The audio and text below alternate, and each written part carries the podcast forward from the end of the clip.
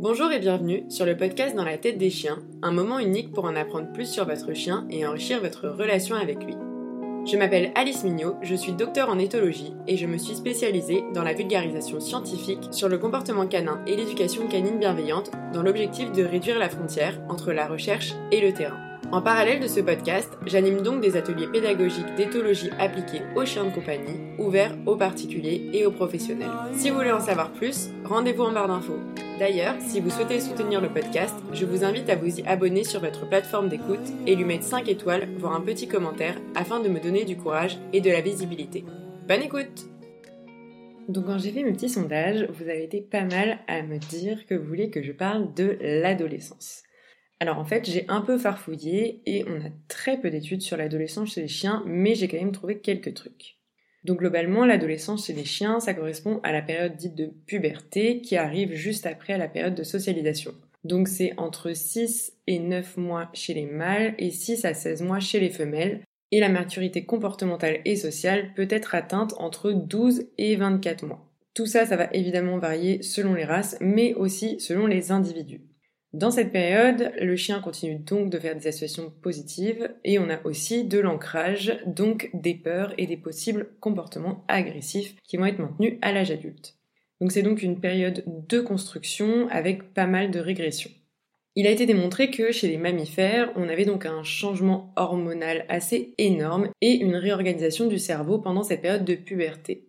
Donc chez les humains, on a une augmentation des prises de risques, d'irritabilité et des conflits avec les référents principaux, donc les parents, tout ça étant lié à une recherche d'autonomie et d'indépendance. Globalement, si vous avez été un ado, et je pense que c'est le cas, vous savez que c'est une période qui est un peu compliquée. Les adolescents traversent donc une poussée hormonale qui va affecter leur comportement et notamment la capacité à prêter attention et à répondre aux signaux appris précédemment. Et chez les chiens, en fait, ça va être un peu la même chose. Donc beaucoup de personnes vont dire que l'adolescence chez les chiens, c'est une phase de test où le chien va régresser. On a des chiens qui vont commencer à ignorer des demandes ou régresser vraiment très fort dans les apprentissages, des chiens qui vont devenir un peu tendus avec les autres chiens, voire développer des peurs sur les humains ou les congénères. Et d'après les statistiques, c'est une période où on a énormément d'abandon. C'est pour ça que c'est vraiment important d'en parler. Et en fait, il a été suggéré que les performances d'attention sélective chez les chiens adolescents, mais aussi chez les vieux chiens, étaient plus faibles que chez les chiens d'âge moyen. En fait, ce serait une espèce de courbe en U dans le développement de l'attention sélective.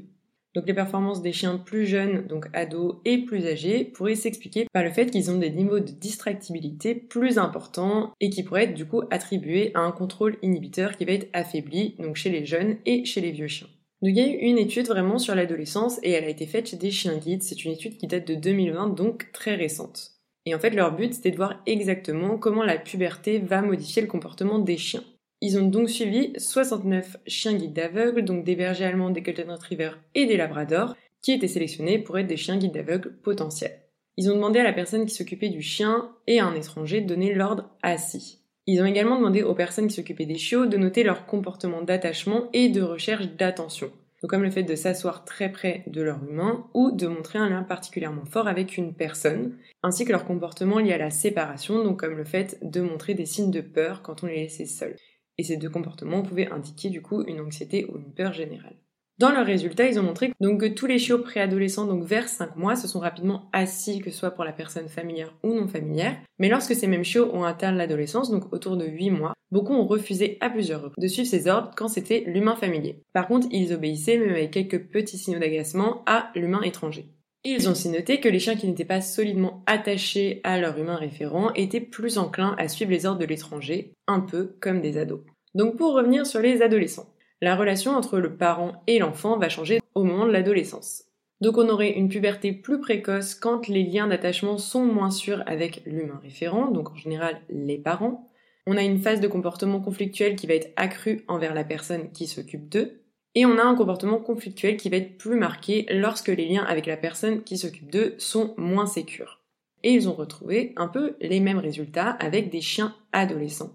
Donc en se basant euh, en fait sur les calendriers de reproduction de ces chiens guides potentiels, ils ont vu que les chiennes qui avaient un comportement indiquant un attachement assez insécure avant l'adolescence sont devenues capables de se reproduire plus tôt. Ils ont aussi constaté que lorsque les chiens atteignaient cette puberté, ils étaient moins susceptibles de suivre les commandes verbales données par leurs gardiens, mais pas par les autres humains.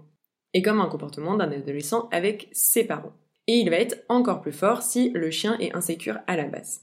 Donc ces résultats mettent en avant que la période de puberté chez le chien peut être une période qui est assez vulnérable pour les relations du coup entre les chiens et leurs propriétaires. Ils ont aussi remarqué que les chiens dont le comportement indiquait qu'ils étaient stressés par la séparation avec leur humain référent étaient également plus désobéissants envers cette personne.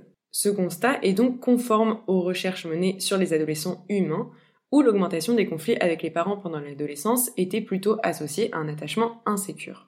Chez l'humain, du coup, il a été proposé que le conflit entre les parents et les adolescents pourrait servir à tester et éventuellement rétablir un attachement plus sécurisé. Et donc ça pourrait être potentiellement la même chose entre le chien et son humain. Le chien va pas tester en termes de euh, se montrer dominant ou volontairement avoir envie d'arrêter de répondre à son humain, mais plutôt tester en fait la qualité de cette relation. C'est pour ça que c'est vraiment important quand votre chien a des petits comportements de test pendant la puberté, de sécuriser l'attachement plutôt que de vous montrer encore plus ferme ou je ne sais quoi. Dans cette étude, ils ont d'ailleurs montré que ce comportement de désobéissement pendant la puberté ne durait pas, mais que du coup, ça pouvait affecter le lien qu'il y a entre l'humain et euh, son chien, et aussi que ça pouvait provoquer du coup des abandons parce qu'on pense que le chien a régressé, machin, il va rester comme ça. Alors c'est un épisode très très court parce que du coup vous m'avez demandé une thématique sur laquelle il n'y a quasiment rien au niveau scientifique, mais je trouve que cette étude était quand même importante et permet un peu plus de mettre en lumière pourquoi on a cette période un peu gogol pendant l'adolescence chez le chien. Je conclurai donc en vous disant que le plus important, ça va être de garder son calme en se rappelant que c'est une période de transition. Et donc il y a un début et une fin. Rappelez-vous de cette histoire de courbe en U. Donc on va avoir des chiens qui ont une moins bonne attention et potentiellement des petits tests sur le lien d'attachement à ce moment-là, mais qu'on a une fin puisqu'à un moment ils vont quand même rentrer dans l'âge adulte. L'important va être aussi de ne pas pousser votre chien dans ses limites, mais bien au contraire de sécuriser au maximum la relation avec lui en faisant uniquement des interactions positives et en essayant d'associer positivement au maximum son environnement, les autres chiens et les humains. Parce que comme je vous l'avais dit dans l'épisode sur la socialisation, tout ce qu'on va faire quand le chien est jeune va consolider le comportement du chien adulte. Donc si vous avez un chien qui développe des peurs et des comportements agressifs et que vous le poussez à ce moment-là, vous aurez un chien adulte qui aura des peurs et un comportement agressif. Par contre, si vous restez cohérent à ce moment-là avec ce que vous avez mis en place pendant la période de socialisation et que vous privilégiez les associations et les interactions positives, vous avez des chances pour avoir un chien adulte bien dans ses pattes. Il est aussi important pendant cette période de repenser les besoins physiques et cognitifs de votre chien, qui n'est donc plus un chiot mais qui n'est pas encore un adulte, quitte à augmenter ses dépenses physiques et cognitives, tout en ne le surstimulant pas non plus. Et il faut surtout se dire qu'on ne repart pas de zéro. On a des petites régressions avec son chien et tout le monde fait face à ça, ne vous inquiétez pas.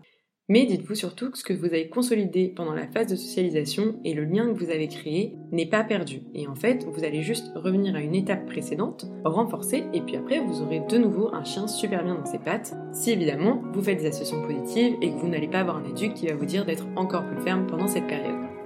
J'espère que ce court épisode vous a plu et en tout cas qu'il vous aura appris des choses.